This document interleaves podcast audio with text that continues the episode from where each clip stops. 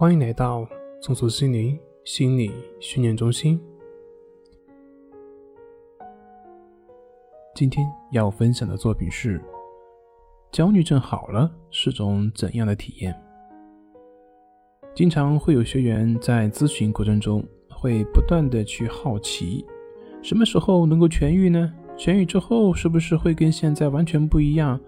痊愈之后是不是就再也不会有症状了呢？对于这些问题，我们一般不会给予回答，因为这就像如人饮水，冷暖自知。你跟一个从来没有见过光的人去描述，你说这个光是怎么样子的？你觉得你能够描述清楚吗？也许他可以通过我们的描述以及自己的学习，可以了解到各种关于光的知识，比如光速啊、啊光的存在形式啊等等等等。但是很遗憾，他还是不知道什么是光，因为光它就是光，睁开眼睛能看见就知道了。如果还要说的话，那肯定已经偏离他的本来了。所以呢，对于那些认为痊愈就是症状消失的学员，那么我可以很肯定的说，你离痊愈也许还有一点距离。我们看那些焦虑、强迫、抑郁、失眠的朋友。他们的发病根源呢，是因为症状所导致的吗？其实不是的，因为我们会发现，他们所谓的那些症状，其实在正常的生活中，每个人或多或少也都会有所表现。那他们的区别是什么？区别是因为他们不能够接纳自然的现象，把很多正常的自然现象当做不正常的、有问题的来看待所导致的。比如说像失眠，你本来身体在某些情况下它入睡慢，那就是很正常的，每个人都会有啊。那比如说你的作息啊、身体疲劳等等原因都有可能会导致。但是当你觉得自己这样是不正常的，然后呢为此而焦虑，想强迫自己马上睡着的时候，那这个时候就会有心理冲突，而这种现象我们就称之为失眠。所以睡不着的根源不在于你睡不着，而是因为你因睡不着而产生的焦虑，这个才叫失眠。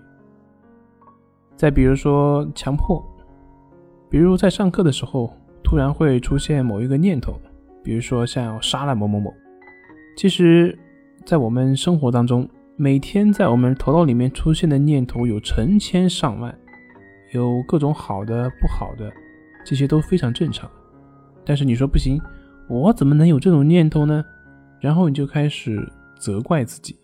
但是你越是排斥这个念头，你就会发现越容易出现这个念头，于是你就会陷入到强迫当中而不能自拔。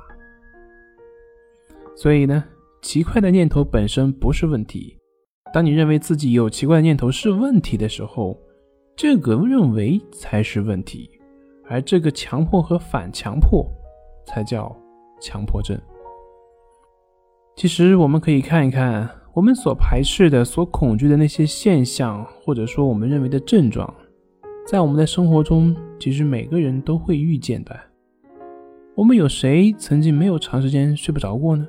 我们有谁的头脑里面没有出现过一些怪异的想法、念头呢？我们有谁没有因为某些事情而感到焦虑呢？我们有谁没有因为某些事情没做好而感到抑郁难过呢？这些就跟我们吃饭睡觉是一样的，你说怎么消除呢？只要是个正常人，这些就没有办法避免。所以呢，真正的痊愈是什么呢？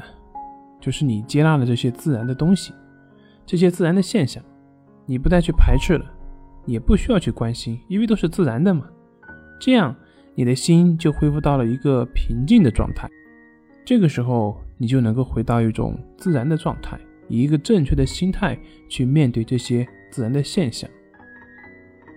而当你能够正确的去面对这些现象的时候，你也就能够慢慢的走出来了。这也就是森田疗法里面所讲的顺其自然。好了，今天我们就分享到这里，咱们下回再见。